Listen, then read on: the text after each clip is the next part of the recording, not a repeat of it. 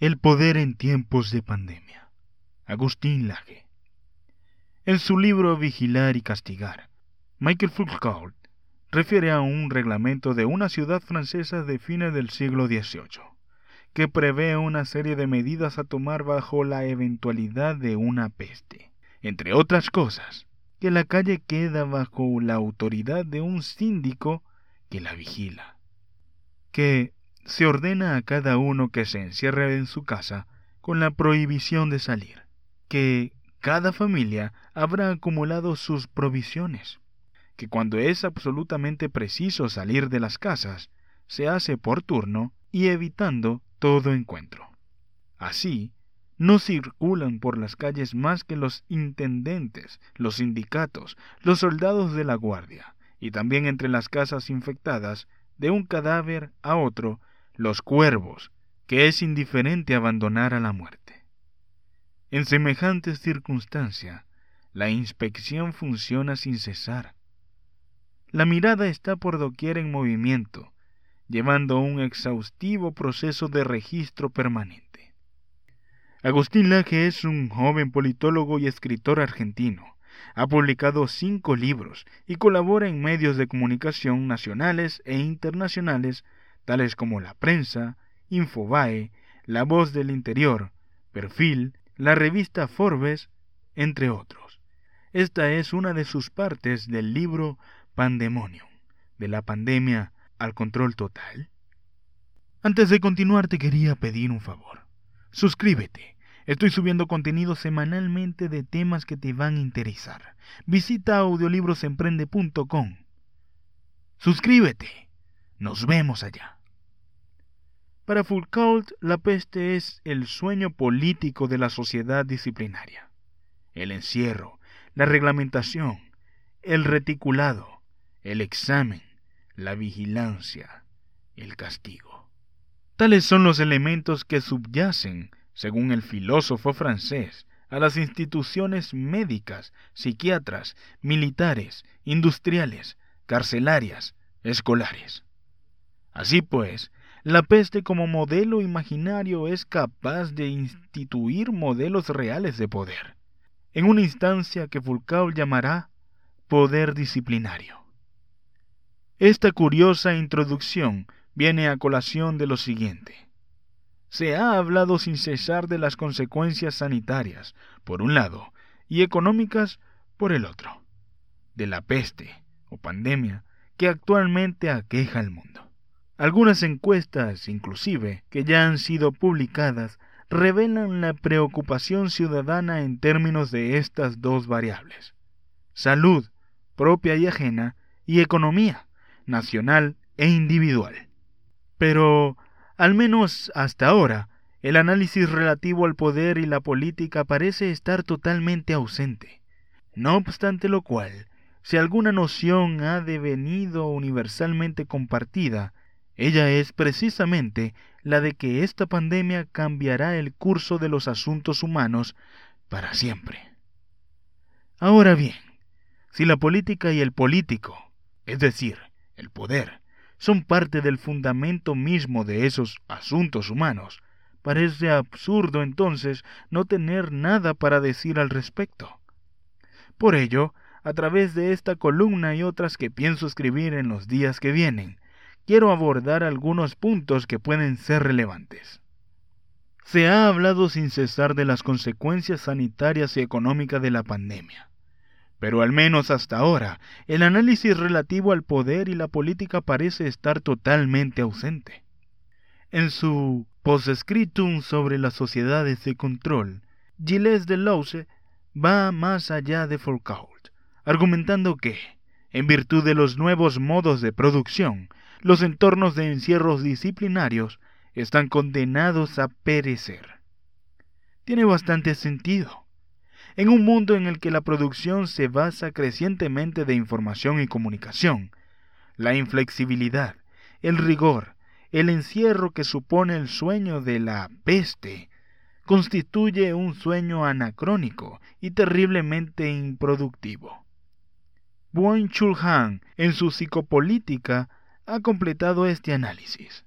El poder, además de no precisar más encierro, tampoco precisa hoy, al menos en gran medida, coerción, pues no es el cuerpo sino la psique su objeto ahora privilegiado.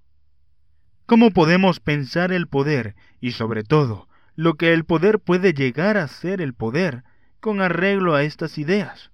¿Qué podemos extraer de todo esto? En primer lugar, diría que otra vez nos damos la cabeza contra la pared de la ideología del progreso. Los acontecimientos interrumpen la ficción idealizada de una historia que se mueve por un carril lineal de progresiva emancipación. La Segunda Guerra Mundial fue una pared al respecto, inspiradora de la dialéctica de la ilustración de Adorno y Horkheimer. Las aventuras nucleares, más adelante, expusieron algo de todo esto otra vez, el peligro de la propia destrucción total. Pero ello ha quedado muy lejos en el tiempo, sobre todo para generaciones acostumbradas a cambiar su teléfono cada seis meses por el subsiguiente modelo, que desde luego es siempre mejor que el anterior. La ideología de la historia general de la humanidad presenta la misma tendencia que la curva de evolución del iPhone. El nuevo es siempre mejor, y ocurre hoy, sin embargo, que una pandemia por ahora incontrolable pone en jaque la salud a nivel global, detiene la economía, y en lo que aquí hago foco, devuelve la biopolítica y el modelo del encierro al primer plano. El poder, en otras palabras, otra vez nos necesita encerrados. Mientras tanto, sin embargo, los mecanismos psicopolíticos operan en segundo plano, pues las tecnologías, Big Data y espionaje cibernético particularizado, en que estos se basan, continúan operando. Mezcla de vigilancia y mimesis. Los muchos siendo vistos por pocos, expertos en recolección y análisis de datos, por un lado, y los muchos mirando los pocos, influencer, por otro lado. El uso de las redes e Internet presentará un aumento exponencial en tiempos de cuarentena. Todo tendrá lugar en ellas. El segundo plano, el psicopoder es, en efecto, simplemente subjetivo. Lo sentimos de tal manera precisamente porque no lo sentimos habitualmente. Al ser la versión más soft del poder, el psicopoder se diluye subjetivamente en la emergencia rigurosa del biopoder, mucho más duro y evidente que aquel. El poder político como tal, bio y psico, ha aumentado significativamente y seguirá aumentando conforme pase el tiempo. Occidente está listo para implementar dispositivos de control social propios del totalitarismo chino. Las condiciones necesarias para legitimar semejante poder están emergiendo con toda velocidad. Esto podría cambiar su curso solo si, llegada a determinada instancia sin solución de continuidad, el Estado quedará totalmente desfinanciado y su aparato empezará a desmoronarse. Pero por ahora, la curva es necesariamente ascendente.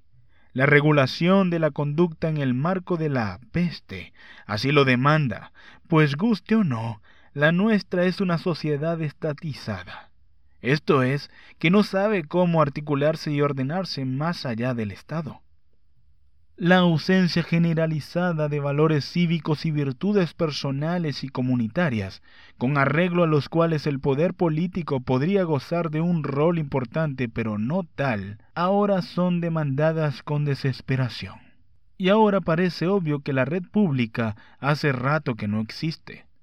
Todo lo que hay son relaciones estatizadas e intercambio mercantil. El espíritu comunitario que se demanda no puede más que presentarse, con honrosas excepciones, claro está, en forma de narcisismo 2.0.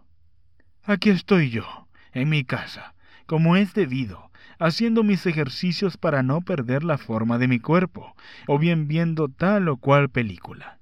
Y quiero darle esta lección moral, no política, desde luego, a vos, porque yo soy un ciudadano de bien no va más allá de ello en general. la peste deviene en excusa lúdica que permite tipos inéditos e incluso épicos de caricias al ego. Y como no es virtud, sino narcisismo, habrá que ver qué queda de todo esto tras unos o dos meses de cuarentena y encierro. No obstante, si por algún motivo la peste reforzará la virtud comunitaria, el desmedido crecimiento del poder político bio y psico tras el fin de la pandemia, si es que ese fin efectivamente llega, podría ser bien controlado y aminorado.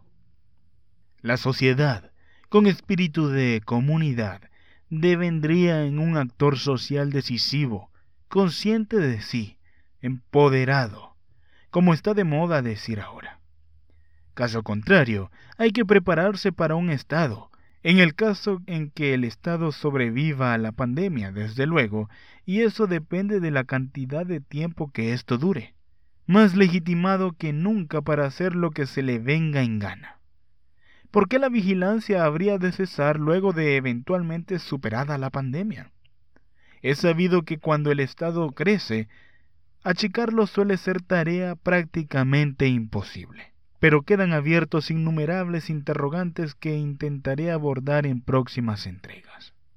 O la sociedad se convierte en un actor decisivo, o el desmedido crecimiento del poder bio y psico la controlará totalmente. No te olvides de suscribirte al canal, me ayudarías muchísimo. Visita audiolibrosemprende.com. Suscríbete. Nos vemos allá.